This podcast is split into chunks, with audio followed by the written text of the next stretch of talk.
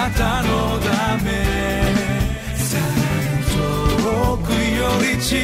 くへ。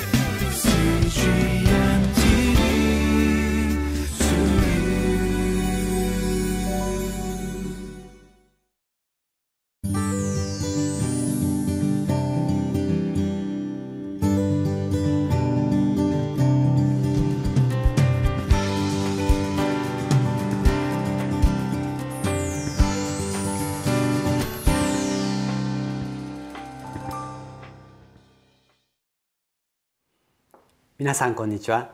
クライストコミュニティ牧師の大橋健一です。ついに北イスラエル王国は滅亡の道をたどります。最後の王となるホセアはアッシリア帝国に仕えながらエジプトに寝返ってしまうのです。今日は7月9日。聖書箇所は列王記第217章1節から12節。タイトルは「神よりも愛する者それが偶像です」ホセアが取った行動がついに北イスラエル王国の滅亡を招くことになりました。今日も詳しく学んでまいりましょう。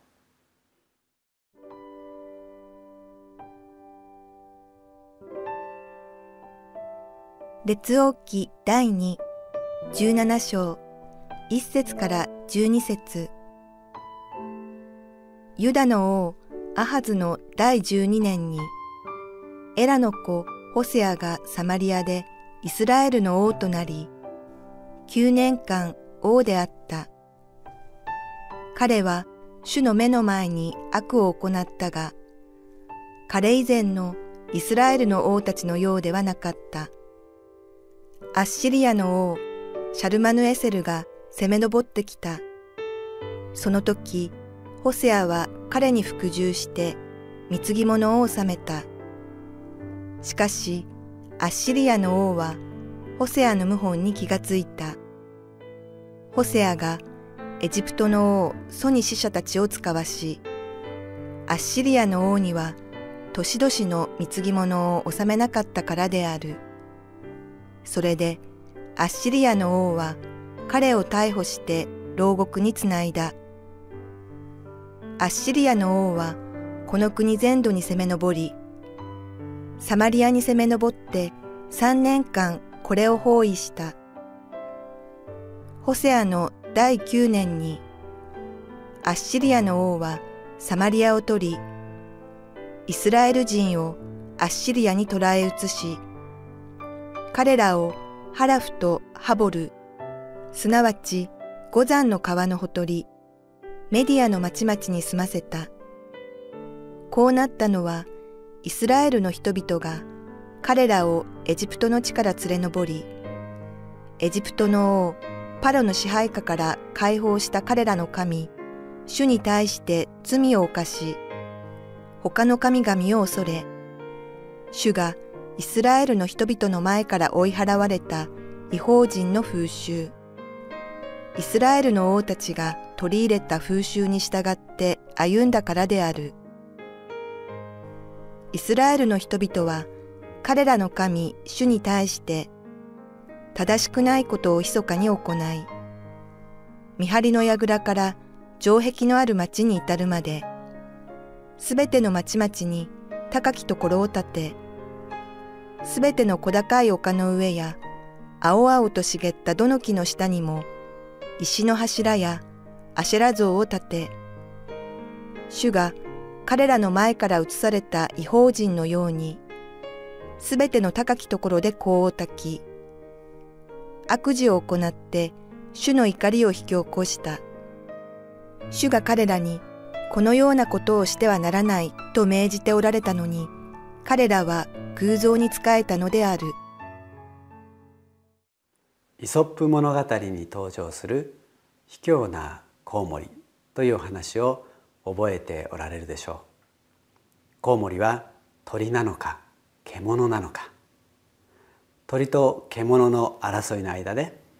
コウモリは鳥が優勢の時には鳥につき獣が優勢の時には獣につきました鳥と獣が仲直りした時にどちらにもついていたコウモリはその卑怯さに鳥からも獣からも仲間ではないと拒まれて洞窟に身を隠すようになったというお話です。争う二者の間でどちらにもいい顔をしているような人世間にはそんな人がいます。そのような人に注意を促しているようです。人の顔色を伺い気を使う社会です。このような状況に出会うことはそんなに稀なことではないのではないでしょうか。イスラエルの最後の王はホセア。これまでの王と同様に主の目の前に悪を行う王でした。前の王ペカと同様にアッシリア帝国が攻め上ってきた時には何とか彼らの気に入ってもらうことを考えてたくさんの貢ぎ物をしたようです。さらにはアッシリア帝国に協力をお願いしてユダ王国を滅ぼすことも計画しました。そうすることでアッシリア帝国に花を持たせることを考えたのでしょう。しばらくはそのようにしてアッシリア帝国と主従関係を保つことで完全な支配また吸収されるようなことを免れてきました。そのままにしておけばよかったのですがホセア王はエジプトの勢力が強くなってきたのを知るとなんとエジプトにも歩み寄って言ってみればくら替えをしたしてしまったのです。それではアッシリア帝国が起こるに決まっています。そんな簡単なことがどうしてわからなかったのでしょうか。おそらく今度はエジプトに守ってもらえると考えたのでしょう。何とも愚かなことをしたものです。こうしてアッシリア帝国の怒りを買ったイスラエル王国はあっという間に包囲され攻め上られイスラエル人たちは捕らえられてアッシリアに移されました。ホセア王も捕らえられました。エジプトに守ってもらうことはありませんでした。イスラエル王国の滅亡補修です。もちろん単に卑怯なコウモリのようだったからということではありません。これはイスラエルの神主に対する不信仰のゆえの補修であり滅亡だったのです。イスラエルは誠の神につくかアッシリアの神につくかエジプトの神につくかはたまた他の神々につくのか全くもって何のポリシーも持っていなかったのです。そしてそのことがイスラエルの存続の危機という大変な事態を迎えた時何の益ももたらさなかったのです。イスラエルの存続の危機という事態でホセ王は悔い改めず立ち返ることはありませんでした。もちろん彼一人のためにイスラエルが滅びるのではありません。長い年月何世代も続いた王たちの不信仰。そしてイスラエル人のイスラエルの人々もそれに従ってきたという北イスラエル王国全体の積年の罪のゆえの危機でした。主はもし彼らが立ち返るならいつでも許し救ってくださるお方でした。それを知っていながらもなお彼らはイスラエルの神につくことはなかったのです。しかも他の神々に頼ってもこの危機この決定的な瞬間には何の役にも立たなかったのです。永遠の命か永遠の滅びかその決定的な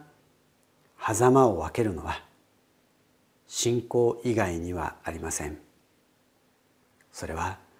長い年月罪の中を歩んでいたとしても決定的な瞬間に救いを受け入れれば天国に行くことができるのです。私たちはそうして死を前にした方々が天国に行くのを見てきました。これまでのさまざまな信仰偶像礼拝無信仰それらが死を前にして何の役にも立たないということを知った人々はこうして決定的な瞬間に主を救い主として受け入れたのです。私たちはこのような兄弟姉妹たちを見てきたにもかかわらずいまだに誠の命の主以外により頼むものやより頼むことを持っていないでしょうか。お金立場地位経験健康所有物働きなど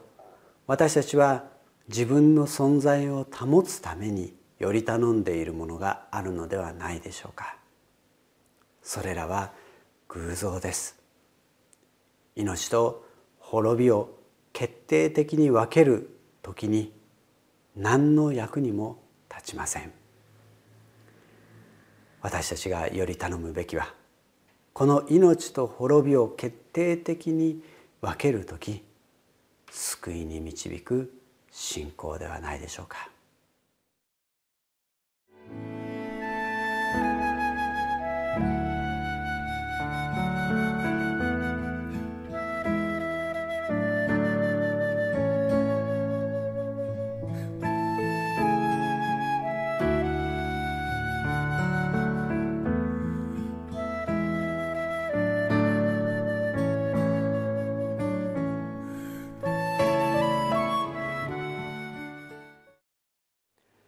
あなたにはまだ断ち切ることのできない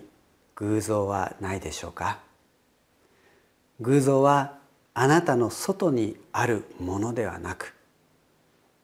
外のものに頼ろうとするあなたのうちにあるのです。断ち切ることのできない自分の中に偶像があるのです。それにあなたは気づいていますか？それを取り除いてください。と祈りましょう。滅びと命を分けられる主よ。あなたのその権威を知りながらあなたに命をより頼まず自分の力に自分の信念に自分の経験により頼み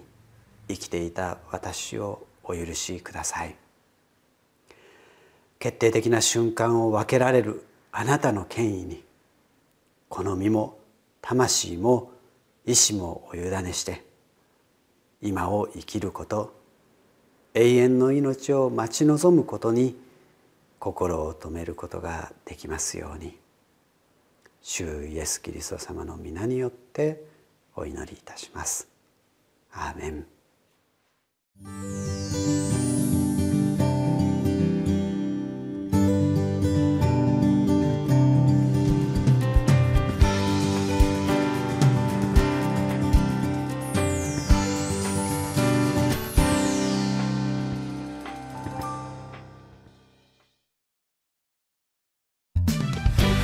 たのだめ。